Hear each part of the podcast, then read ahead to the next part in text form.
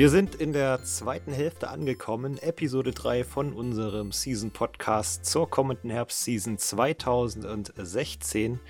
Wir haben diesmal wieder drei taufrische Titel für euch und äh, den Anfang macht, naja, wieder eine Fortsetzung von einem sehr viel diskutierten Titel.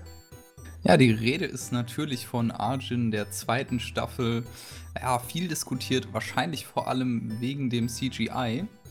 Der Anime um den unsterblichen Halbmenschen Kenaigai. Ich hoffe, ich habe den Namen halbwegs richtig ausgesprochen.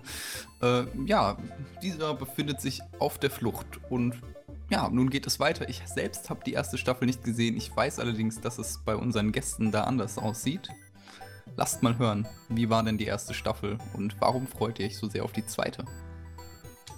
Also bei mir war es halt so, ähm, ich bin der ersten Staffel erstmal sehr kritisch entgegengegangen, also äh, zumindest am Anfang, ähm, weil ich eben nicht so ein großer CGI-Fan bin und das halt auch viele abschreckt. Äh, bei der Serie musste ich dann aber wirklich sagen, ich war sehr positiv überrascht. Ähm, das Horror- und Mystery-Genre war sehr gut vertreten. Ähm, bei mir hat es äh, beinahe alle Geschmäcker getroffen und ähm, ja, ich bin gespannt, wie es mit der äh, Flucht, die du ja schon angesprochen hast, weitergeht. Ja, also ich brauchte beispielsweise mehr als einen Anlauf, um mit diesen Animationen zurechtzukommen, auch weil es halt einer meiner ersten CGI-Animes war. Aber nachdem ich, ich glaube beim zweiten Versuch oder, oder beim dritten, konnte ich mich dann halbwegs dran gewöhnen und mich dann auch auf die Story fokussieren. Und ab da hat mich dann der Anime wirklich gepackt. Und ich, ich finde halt einfach Ajin eine wirkliche Parallelen zu Tokyo Ghoul teilweise hat, aber es irgendwie auf eine ganz andere Art umsetzt und auch teilweise viel erwachsener mit dem Thema umgeht. Weshalb ich halt auch einfach äh, ziemlich großes Interesse an diesem Anime gewonnen habe und auch an der gesamten Reihe.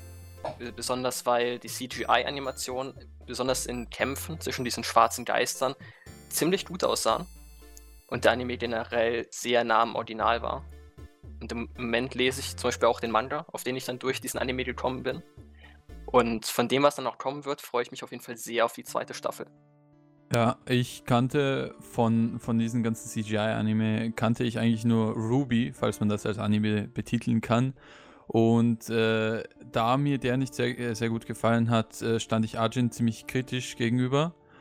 Allerdings äh, hat er dann doch überrascht mit der Story und äh, der Zeichenstil, also Zeichenstil, der Animationsstil äh, ist auch recht gut gelungen, wobei mir in manchen Stilen aufgefallen ist, dass es so ein bisschen aussieht, wie wenn zu wenige Frames per Second verwendet wurden.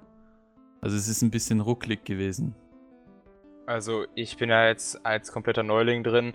Ich bin wirklich kein Fan von äh, CGI-Sachen, weil das hat Berserk mir ein bisschen ruiniert. Ich äh, habe jetzt äh, Erjin, die erste Staffel ist mir nie wirklich aufgefallen. Hat mir auch nie wirklich irgendjemand gesagt, dass das existiert. Aber ich werde es mir auf jeden Fall versuchen mal anzugucken, aber ich weiß nicht, ob ich über diesen Animationsstil äh, hinwegkomme, weil ich... Äh, hat denn vielleicht jemand, der Arjun die erste Staffel gesehen hat, Berserk gesehen? Ja, also bei, bei mir war es der Fall. Ich würde jetzt sagen, wenn ich die Animation von Berserk und Arjun miteinander vergleichen würde und wie mir generell die beiden Animes gefallen haben, muss ich, äh, muss ich halt einfach sagen, dass die von Arjun irgendwie vom Stil her besser gepasst haben als die von Berserk. Auch weil Berserk halt teilweise doch sehr, sehr entschärft wirkt. An manchen Stellen, jetzt nicht in allen. Und auch die ganzen Animationen zwar versucht werden zu, retuschieren, weil er hat ja doch einen sehr, sehr starken ähm, zeichnerischen Stil in seinen, ähm, seinen ganzen Charaktermodellen. Aber ich finde einfach, dass Berserk nie so wirklich äh, von diesen ganzen Animationen profitieren konnte wie Ajin. Weil wenn in Ajin die, die schwarzen Geister oder ähm, gekämpft haben oder die ähm, Jeans ihre Körperteile wieder regeneriert haben, dann sah das wirklich cool aus. Und dann fand ich auch wirklich, dass die CGI-Animationen gepasst haben. Aber wenn ich mir das so in Berserk anschaue, frage ich mich immer wieder, warum sie genau die ihr CGI machen mussten, weil ich finde irgendwie, der Anime profitiert davon so gar nicht. Und es nimmt einfach so eine gewisse, ähm, so, ein, so ein gewisses Gefühl einfach raus. wenn man dann immer wieder diese Animation vor Augen hat. Du hast da was angesprochen, auf das ich im Prinzip auch hinaus wollte, nämlich dass ich glaube, dass es sehr abhängig vom Werk ist, ob CGI dazu passt und oder eben nicht. Und äh, bei Berserk, ich habe nur den Trailer gesehen, allerdings hat der mir schon irgendwie sämtliche Lust äh, an dem Anime gekillt, einfach weil ich mir sagte, Fantasy plus CGI, das kann irgendwie nicht gut gehen und bei äh, ja, anderen Werken passt es dann aber doch irgendwie sehr gut, wie ich finde. Von daher würde ich dich da ein bisschen beruhigen wollen, was Arjun angeht. Also ich habe Berserk auch gesehen und äh, ich bin mit der Einstellung angegangen, okay, ich habe dieses Jahr schon Arjun gesehen, das, vom CGI hat mich das überzeugt, ich habe natürlich auch den Trailer zu Berserk gesehen. Ähm, da dachte ich mir dann allerdings, oh weia, das könnte eine komplette Enttäuschung im Vergleich halt zu Arjun werden. Ähm, was sich jetzt bis im, vorherigen, im bisherigen Verlauf der Handlung auch bestätigt hat, da mir diese Animationen überhaupt nicht gefallen haben bei Berserk.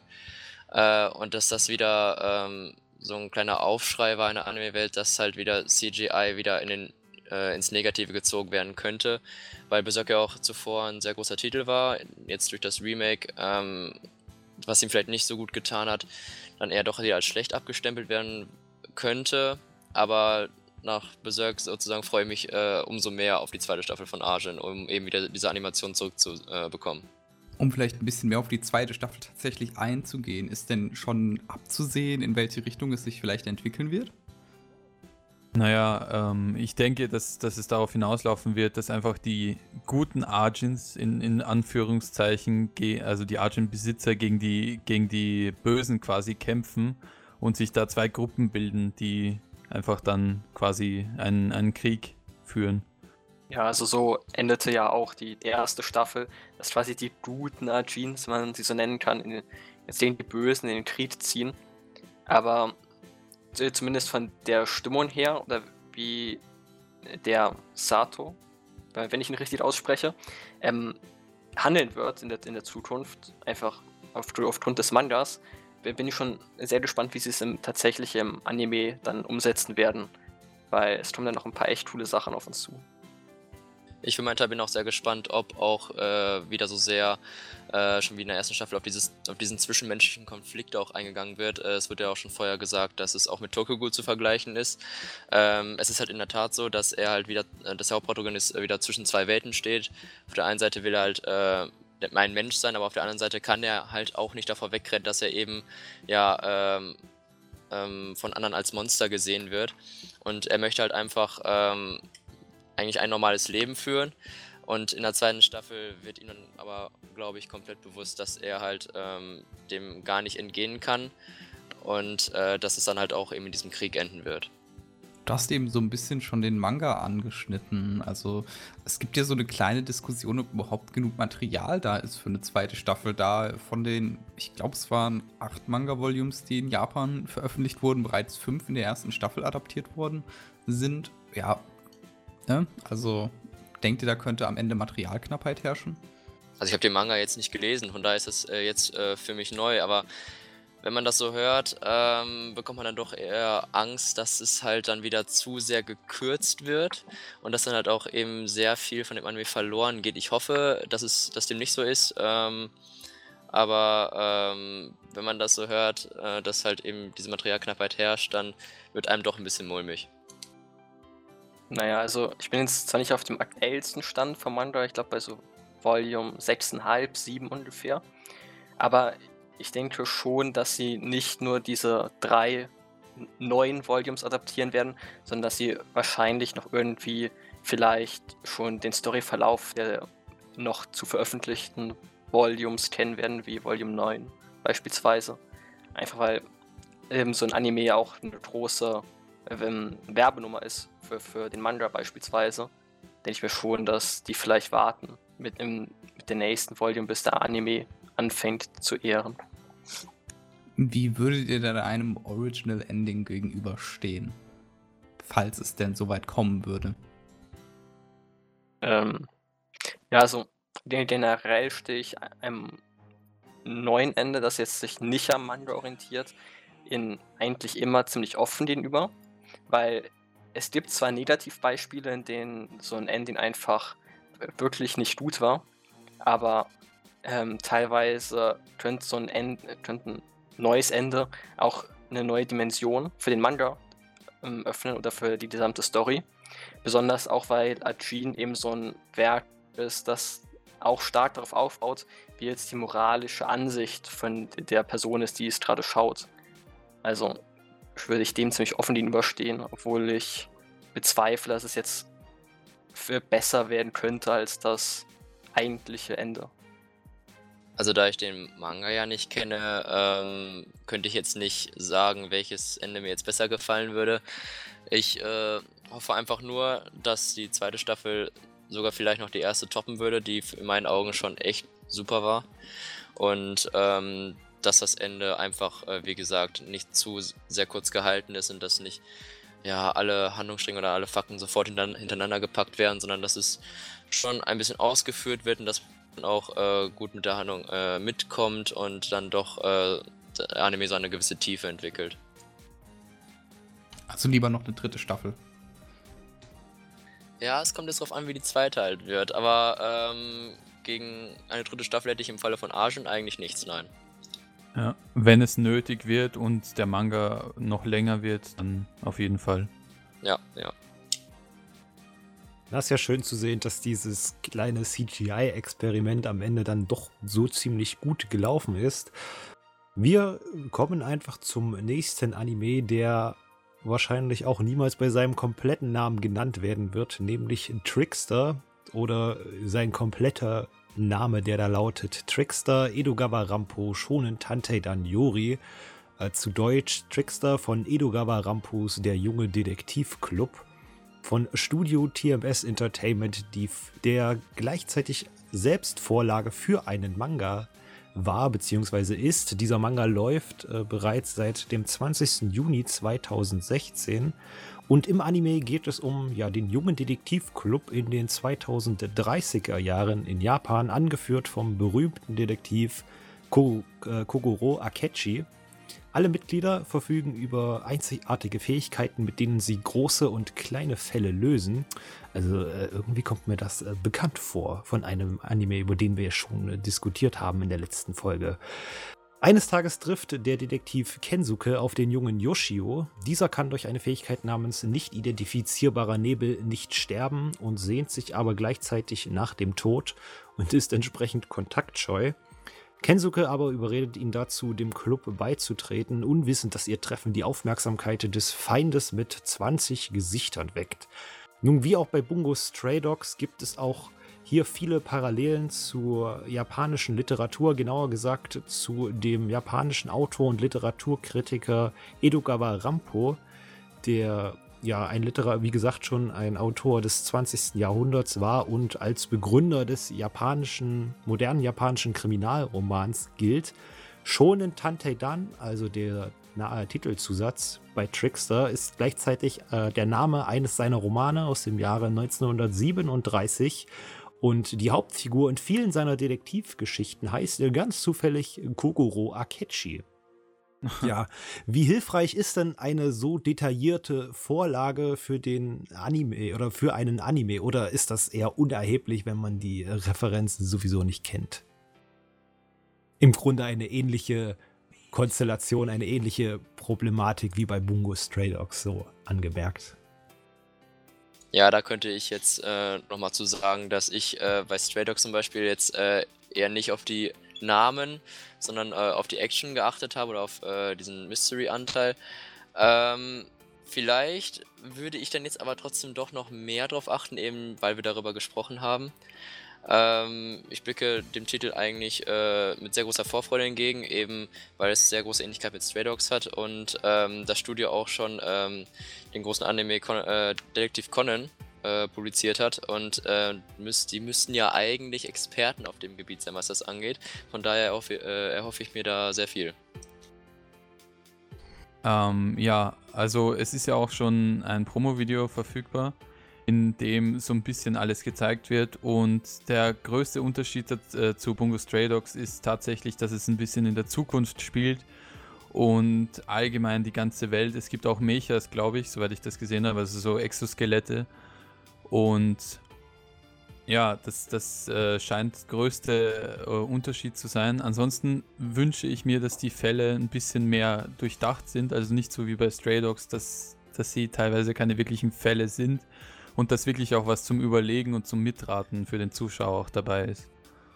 Also, ähm, ich, ich blicke dem Ganzen auch sehr mit Vorfreude entgegen, besonders was ich genial finde, ist beim Genre steht einfach nur Mystery und das ist auch schon ziemlich mysteriös. so lächerlich, wie es auch klingt. Aber an sich, ähm, wenn wir jetzt nochmal auf den Detektiv zurückkommen, äh, Kogoro, dann, äh, ich würde mir wohl in etwa angucken, was der alles jetzt schon so, in welchen Werken der zum Beispiel vorkam, ob der wirklich relevant ist. Und dann würde ich ähm, dann sozusagen eine kleine Verbindung dazu herstellen. Aber ich denke nicht, dass das wirklich erheblich ist, ob jetzt ein etwas berühmterer Charakter wirklich in einem Werk vorkommt oder nicht ich denke, ähm, dass, ähm, besonders weil das keine zweite Staffel ist, also können wir darüber auch reden, ich denke mal, dass äh, da auch neue Leute, die auch nicht wirklich oft mit dem Genre was zu tun haben, auch mal reingucken können. Wo ich wieder halt meine Probleme habe, ist mit den Superkräften, dass das vielleicht äh, ein bisschen zu übertrieben wird. Aber das könnte das Ganze auch sehr, ins, äh, sehr spannend machen und eine eigene Story-Ebene kreieren. Und ich blicke da wirklich sehr mit Vorfreude gegenüber. Du, Guschel, hast jetzt schon einen Punkt angedeutet, äh, wo ich auch nochmal nachgehakt hätte. Ähm, oder ich habe jetzt so vom Gefühl her ähm, so gedacht, dass Bungo Stray Dogs, dass diese ganzen Bezüge zu japanischen Literaten mehr oder weniger deswegen nicht so gut vermittelt werden, nicht so gut rüberkommen, weil es einfach so viele sind, weil es einfach quantitativ einfach den Zuschauer, der nicht in die Materie der japanischen Literaten involviert ist, die einfach überfordert.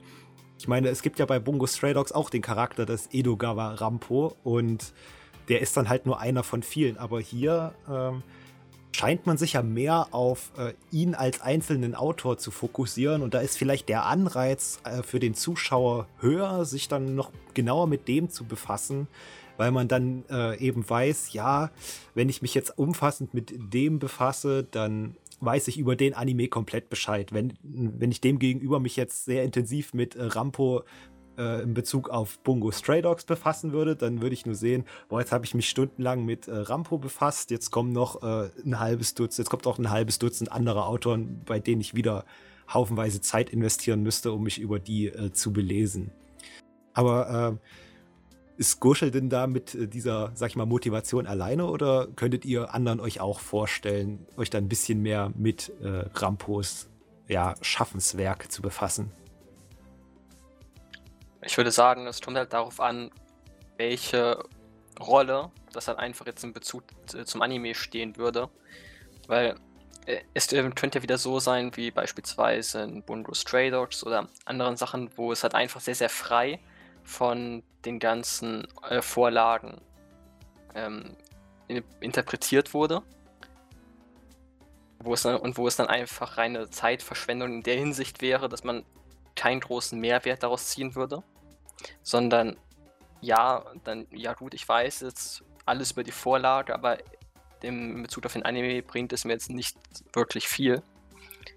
Ich hoffe halt einfach, dass es sich vielleicht ähm, durch das Anime vielleicht versucht, nebensächlich äh, ein bisschen über diesen Autor zu vermitteln. Das haben ja schon viele andere Animes versucht, quasi durch ähm, beispielsweise die Halbzeiten nützliche Informationen zu vermitteln. Ja, es wurde ja auch gesagt, dass ähm, der Manga dazu ja auch eigentlich erst frisch dieses Jahr erschienen ist. Und äh, vielleicht haben ja die Schaffer äh, von Trickster ja auch äh, eine kleine Lektion aus ähm, Stray Dogs ja ziehen oder erleben können. Ähm, eben durch diese Anwendung dieser hochliterarischen äh, Namen, dass man dann doch eher äh, die mehr, also ein, nicht viel, aber äh, schon mehr in den Fokus rückt, damit sie eben nicht komplett untergehen. Ähm, und sie dann doch ein bisschen mehr in die Handlung auch integriert, sodass sie dann auch eine wesentliche Bedeutung auch haben werden. Also, ähm, ich habe da nur eine Sorge mit, dass es halt jetzt parallel zu dem Manga läuft. Und zwar, ähm, ich habe immer das Problem, normalerweise geht eine Anime-Serie, ich denke mal, das ist jetzt entweder ein 12 oder 13 Episoden langer Anime oder höchstens 24. Und ähm, wenn ich denke mal, dass der Anime vor dem Manga fertig wird, dann erzählt der Manga weiter, aber der Anime hat damit schon abgeschlossen. Und ich denke, da könnte es ein paar Probleme mitgeben. Ja, ich denke, die Sorge ist durchaus berechtigt. gehen wir noch mal ein bisschen auf die Charaktere ein und zwar auf den Feind mit 20 Gesichtern. Dessen Aussehen wurde ja nun auch schon enthüllt. Also es ist eine große, dünne Person mit kinnlangen Haaren, die jetzt rein vom optischen Eindruck her männlich zu sein scheint, auch wenn offiziell das Geschlecht noch nicht bestätigt wurde, hat den nun im Deutschen etwas ungünstigen Namen Gackt. Aber mal abgesehen von äh, dieser Namenswahl, welche Art Antagonist würdet ihr euch denn wünschen in Trickster? Soll der Herr ein mysteriöser Strippenzieher im Hintergrund sein oder soll er jemand sein, der sich auch gerne mal die Hände schmutzig macht? Ähm, naja, wie man auf dem äh, Visual, das schon veröffentlicht äh, wurde, erkennen kann, hat er auch so eine Art äh, Maske, also auch eine Kampfform. Ich denke mal, dass er nicht nur Strippenzieher sein wird, sondern auch präsent wird, äh, präsent sein wird äh, im Kampf. Äh, vielleicht da nur als Unterstützer und vielleicht da nur die Strippen zieht, aber er wird auf jeden Fall, denke ich, den einen oder anderen Auftritt auch im Kampf haben. Das denke ich auch, aber ich denke nicht, dass der wirklich so auch häufig wirklich vorne vorbei äh, am Feld ist. Ich denke, dass das für so spezielle Einsätze eher, eher vorauskommt und dann eher so gegen den Protagonisten kämpft in äh, speziellen Situationen. Aber ich denke mal, dass er ansonsten eher hinten bleibt, aber trotzdem auf dem äh, Kampffeld präsent ist. Also ich würde mir jetzt von der Persönlichkeit von ihm, ähm, neben eben der Frage, wie er sich im Kampf integrieren wird, ähm, wünschen, dass er vielleicht seinem Namen, ähm, dem, der Feind mit 20 Gesichtern, ähm, eine Ehre machen könnte, indem er halt einfach verschiedene Persönlichkeiten aufweist, ähm, sich vielleicht verkleidet und damit ins Geschehen eingreift und einfach ein sehr, sehr skurriler und einzigartiger Bösewicht sein ähm, wird, der halt, der sich halt von der Standardmasse abhebt. Deswegen halt äh, und von der Art her, wie beispielsweise der Joker von der Verrücktheit jetzt.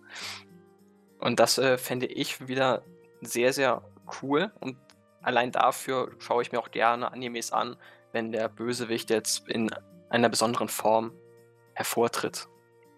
Alles klar, ja, ich würde mir auch auf jeden Fall wünschen, ähm, oder es würde mich zumindest sehr interessieren, wenn eben dieser Antagonist viele verschiedene Persönlichkeiten hätte, äh, aber ähm, ich glaube dann doch eher, dass er so einer ist, der eben diese ganzen Aktionen, die sich dann halt eben wahrscheinlich gegen diesen Detektivclub richten werden, dass er die wohl eher vorausplanen wird und dass sich dieser Protagonist wohl eher zu ihm durchkämpfen muss und er dann seine wahre Stärke zeigt.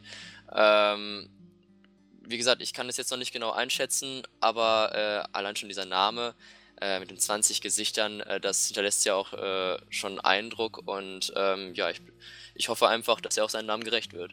Erinnert so ein bisschen an den Many-Faced God von Game of Thrones vielleicht. Ja, ja. Also kann ich dann daraus schließen, dass ihr euch eher auf eine actionlastigere statt kopflastige Detektivgeschichte freut. Ich meine, das Genre Shonen, das deutet ja auch ein bisschen was an. Ich hoffe einfach, dass der Anime äh, ein gutes Gleichgewicht eben zwischen diesen beiden Aspekten halt herstellt ähm, und halt eben ähm, sich doch noch ein bisschen von äh, Stray Dogs abhebt, weil es ist ja jetzt, äh, wir haben ja jetzt gesehen, dass es ja sehr oft mit Stray Dogs verglichen wurde. Ähm, es ist ja auch noch nicht erschienen, von daher können wir jetzt auch noch nicht so eine tiefgründige Beurteilung erstmal abgeben.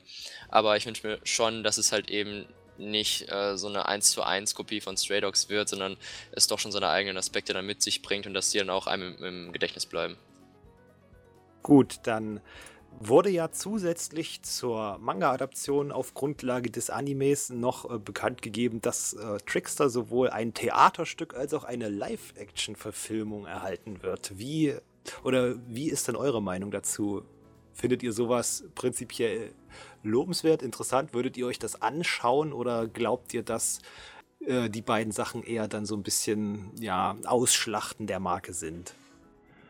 Also ich stehe dem Ganzen etwas skeptisch gegenüber, weil der Anime noch nicht mal draußen ist und man kann noch nicht so wirklich sagen, wie das Ganze jetzt in der Animation bei den Zuschauern ankommen wird und ob es wirklich ein so interessantes Thema ist und ob es sich von Stray Dogs abheben wird, ob die Marke an sich äh, das äh, hält, was sie quasi verspricht, was sich die Leute erhoffen und ob sie dann eben für diese anderen Stücke auch genug Leute anziehen.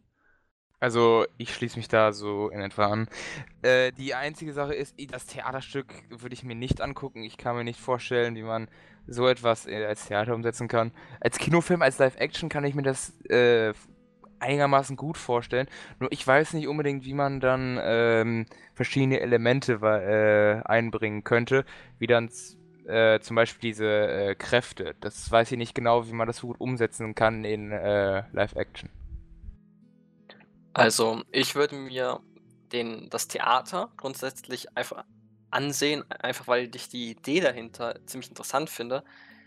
Und man könnte ja daraus auch schließen, dass vielleicht der Anime nicht so kampflastig sein wird, wenn man den im Theater vorführen kann. Zumindest die Geschichte. Und ich finde es einfach eine sehr, sehr interessante Idee, aus einem Anime eben ein Theaterstück zu machen, weil man das noch nicht so oft gesehen hat doch, äh, doch bezüglich jetzt des Live-Action-Films, dann dort bin ich dann doch eher sehr skeptisch, einfach weil ich noch nie ein Fan dieser ganzen Live-Action-Sache war und noch kein Film irgendwie jetzt an, die, den, an den Anime herankam oder mich überzeugen konnte. Besonders bei Attack on Titan oder bei Assassination Classroom fand ich jetzt die Live-Action-Filme allein von den Trailern her doch sehr, sehr billig gemacht, sage ich jetzt mal. Und besonders von Attack on Titan hört man ja auch, dass der auch eine sehr eigene Interpretation ha ähm, hat, wodurch ich nie wirklich ein äh, Freund dieser Live-Action-Sache war. Also ich würde sagen, dass man diese Serie vielleicht schon sehr gut als Theaterstück aufführen könnte. Ja gut, mit den Kämpfen ist jetzt so eine Sache, aber äh, wir haben ja auch schon herausgestellt, dass der Anime auch so eine sehr literarische Tiefe hat, eben in Bezug auf diese Autoren, die jetzt halt bei uns eben nicht bekannt sind. Aber in Japan an sich, ich meine, viele Leute werden diese Autoren vielleicht kennen oder sich auch im Vorhinein auch mit ihnen auseinandersetzen. Und äh, dann wird dieses Theaterstück oder dieses ganze Werk an sich auch noch, noch eine völlig andere Bedeutung haben. Und äh, in so einer Atmosphäre, wie man sie halt eigentlich nur im Theater hat, ähm, hat es dann auch nochmal vielleicht einen besonderen Anreiz, eben für Leute auch dahin zu gehen. Gut, bevor wir jetzt zum Schluss kommen, machen wir doch noch kurz einen kleinen Abstecher zum letzten Anime dieses Blogs. Ähm, Bubuki Buranki, die zweite Staffel, ja, darum geht's jetzt. Der Sci-Fi-Action-Anime schließt direkt an die erste Staffel an. Diese drehte sich um Asuma Kazuki. Der fällt ja, auf die Erde runter, wird dort von Fremden angeschließen und schließlich von alten Schulfreunden gerettet. Ja, Tags sind Mecha und Sci-Fi in erster Linie, dazu noch ein bisschen Abenteuer und Shonen. Ja, was sagt ihr denn? Habt ihr die erste Staffel vielleicht gesehen? Also, ich habe die erste Staffel jetzt nicht komplett gesehen, aber ich glaube bis Folge 8. Danach habe ich sie halt ähm, einfach in, in, aus dem Gedächtnis verloren. Was auch dafür spricht, dass ich den Anime eher so durchschnittlich fand. Und besonders die CGI-Animationen haben ihren Teil dazu beigetragen, dass er nie wirklich herausstach von, von diesem ganzen Einheitsbrei, nenne ich es jetzt mal sondern halt eher darin unterging. Es war halt wieder so ein Mecha-Anime, der halt wieder darauf basierte, dass der Held mit seinen Freunden und teilweise auch der Kraft der Freundschaft wieder die Welt retten will vor dem Bösen.